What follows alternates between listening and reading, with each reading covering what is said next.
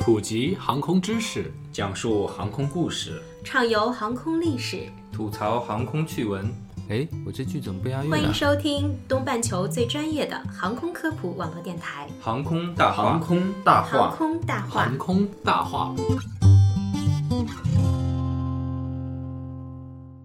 聊航空说大话，欢迎收听东半球最专业的航空科普网络电台《航空大话》，我是黑人。本期节目继续由我和顾世敏先生为大家带来马航 MH 三七零三周年启示录下，敬请收听。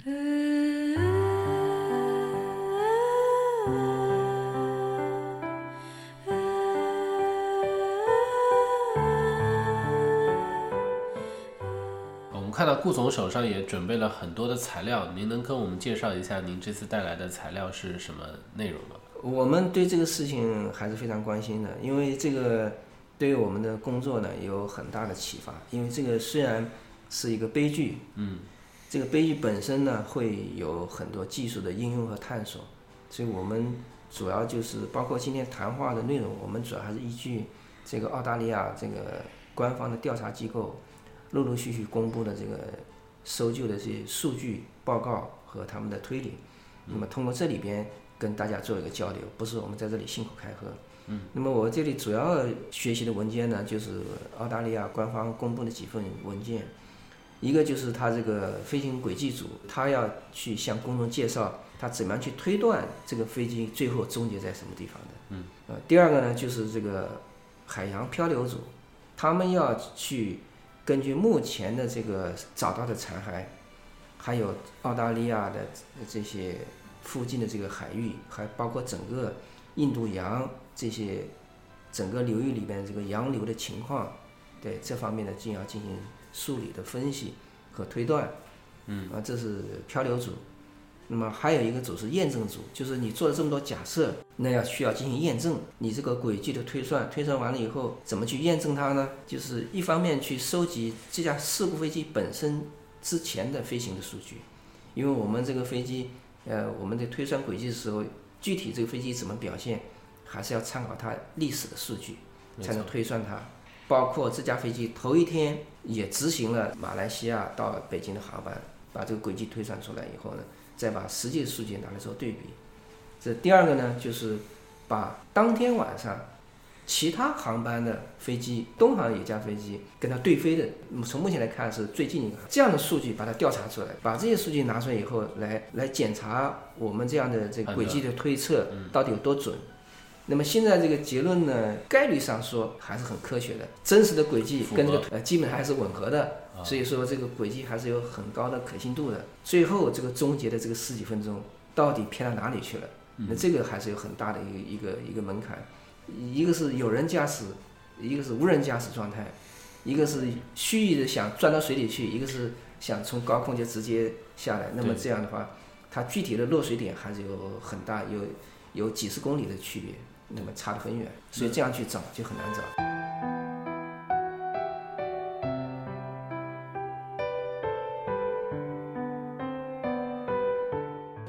知道现在为止，就是飞机残骸的主体部分还没有找到。对，那像这些没有找到的残骸，以后还有没有希望？就是随着我们的这个进一步的继续，然后把这个找到？因为现在好像这个搜索工作先已经告一段落了。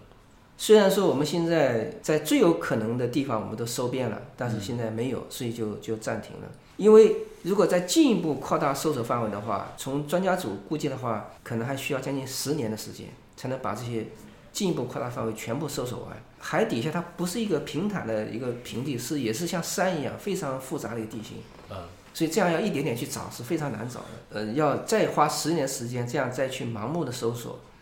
或者说可能性比较低的地方再去搜索的话，那还不如就停下来，进一步呢对数据进行梳理和分析，然后当然还包括其他方面的调查。那么一旦有了比较确凿的证据，能够对目前的这个搜索区域能够进一步的明确说哪里呃合适，那么我相信这个搜索还是会展开的。所以您认为，如果我们有了新的证据和推论的话，搜索活动还是可以重启的？对对，这肯定会重启，这是第一。第二个问题就是说，我们到底能不能找到这东西呢？我个人来讲呢，从目前的技术来讲呢，我觉得找到它还是呃有很大的希望的。关键就是在于说，现在就是一个成本效率的问题，因为任何一个国家也不可能无限制的在这里去投入去去找，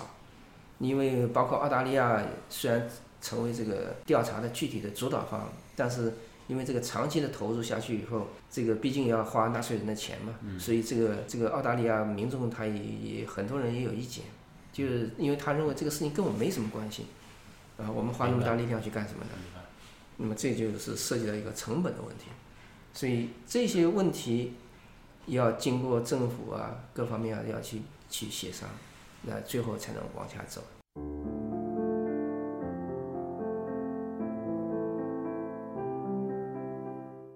那在这个 MH 三七零飞机失联的事件以后呢，人们也非常关心民航客机的全程监控的问题。呃，一些专家学者也提出了具体的研究课题和解决方案。嗯，想问一下顾总啊，这个全程监控的技术实现离我们现在现实还有多远呢？现在的这个全程监控呢，已经实现了，就是包括马航这架飞机，它卫星信号也是有的，只不过就是说，马来西亚航空公司说白了就是为了省钱，所以他就没有买这个卫星服务。讲的很通俗点，就是没有买这个漫游服务。你只要有了这个漫游服务，这个全程监控就实现。这个通过海事卫星来对飞机实现监控。那么这个现在国际民航组织唯一要做的事情呢，或者说大家都在协商的事情，就是能不能把这个监控成为一种强制要求。理论上很容易，那包括我们中国民航也强制性要求各个航空公司，只要是飞远程的情况下，就必须使用卫星服务。那我们对我们自己的飞机，就是已经通过这个海事卫星就能够实现全程监控。那么但是国际民航组织的难处在于什么地方？你如果要是说作为一种强制手段的话，成员国家它这个费用，特别是中小国家，它有费用的问题。富裕的国家它是没有问题的，一些小的国家、一些贫穷国家它就会有问题。那么作为一个联合国的决议，那么如果说很多国家还执行不了，那么这种决议也就没什么实际意义。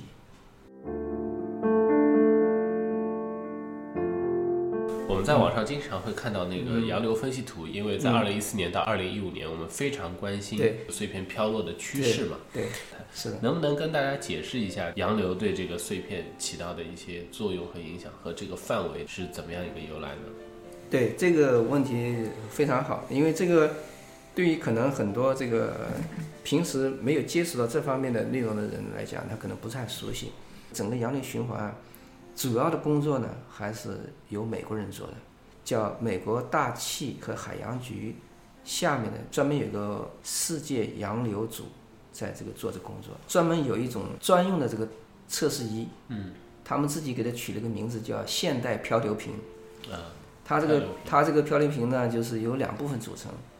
一部分呢是有一个很大的金属的桶，这个金属的桶呢是沉到水里边去的，嗯，这里边有很多仪器，然后上面呢有一个像一个球浮在水面上，就这个球呢吊着这个桶，像浮子掉啊在吊吊在上面，嗯，呃，他他们取了个外号叫漂流瓶。这个漂流瓶呢，在世界上呢，他们分布了有三千个左右，啊，分放在不同的点上去，那这个漂流瓶呢就随波逐浪在这里边，在洋流里边飘，将这个通过这个 GPS 定位呢向这个卫星发射信号，就在这个漂流组的网站就可以看到这个每天漂流瓶的动态，在这在跑。就是相当于我们放了很多很多的传感器对的，在海洋里面，然通过这个就能精确的判断出来这个洋流的这个动向。像大数据分析哎对了一样的，然后来做一个所以这就是一个国家的实力。就是如果说反过来说这个事情，如果是要叫美国去搞搜救的话，它可能效率更高一点，因为它有这个网络现成的。你只要告诉我这飞机在什么地方掉下去，我立刻就能看出来这个残片是怎么在跑，就它有这个数据。当然了，它也是美国在这个这个这次调查过程中也是做了很多工作。他把这个数据啊，就是无偿的贡献给这个调查组，就他们可以使用，而且它这个数据是已经有了三十年的积累，所以这个模型是非常准的。明白。那这样一个，他通过这个东西来把这个洋流的循环呢，就一直在监控。所以可以，我们之所以可以推断出它应该是怎么飘，和核心区域离和这个数据的有效性有非常密切的对对联系。对的。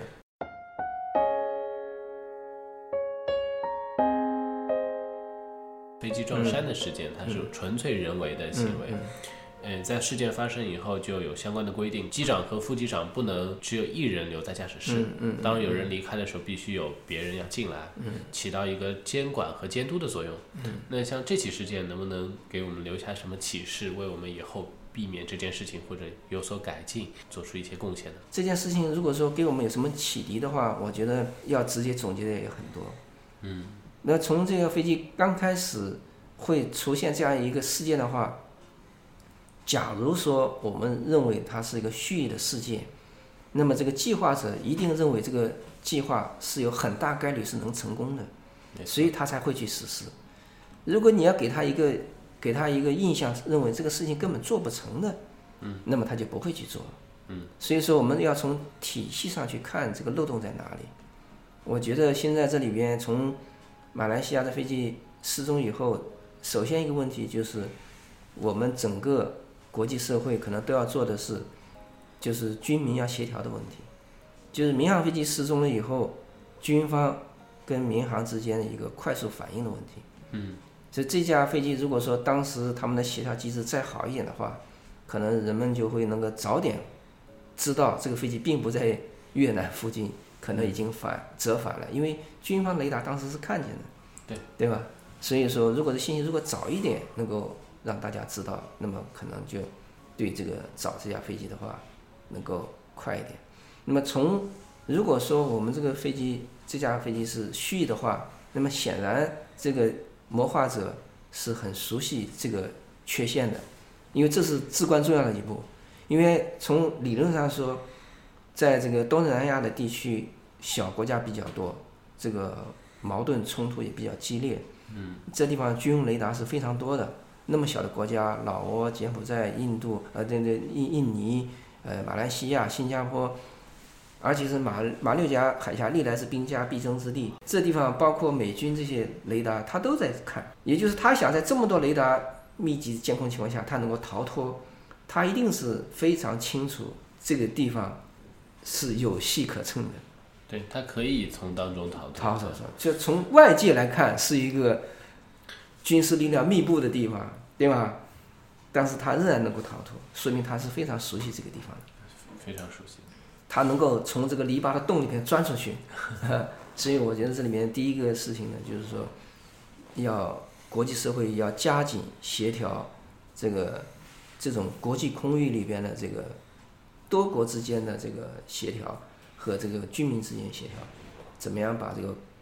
这个网把它织得密一点，那么使得这种类似的事件的可能性呢降低一点。对。第二点呢，就是目前真正在这个调查里边唱主角的，也就是美国、英国、法国、德国和澳大利亚。嗯。呃，其他国家基本上就是派一些代表去，但是从技术上来说，啊、基本上没什么话语权。嗯。那么也就是说，要想增加这个要减少这样事件的发生的话，就是增强国力是必然的。你这个国家要足够强大，这个事件就少。倒过来说，从我们的航空旅行上来说，我们也许我讲这话不是很合适，但是我们作为普通旅客还是要记住，我们选择出行航班还是要找大国的航空公司，像我们中国民航和一些发达国家的航空公司。这样的话，你万一有什么事情，国家的力量也好，航空救援的力量也好，那都是要强大。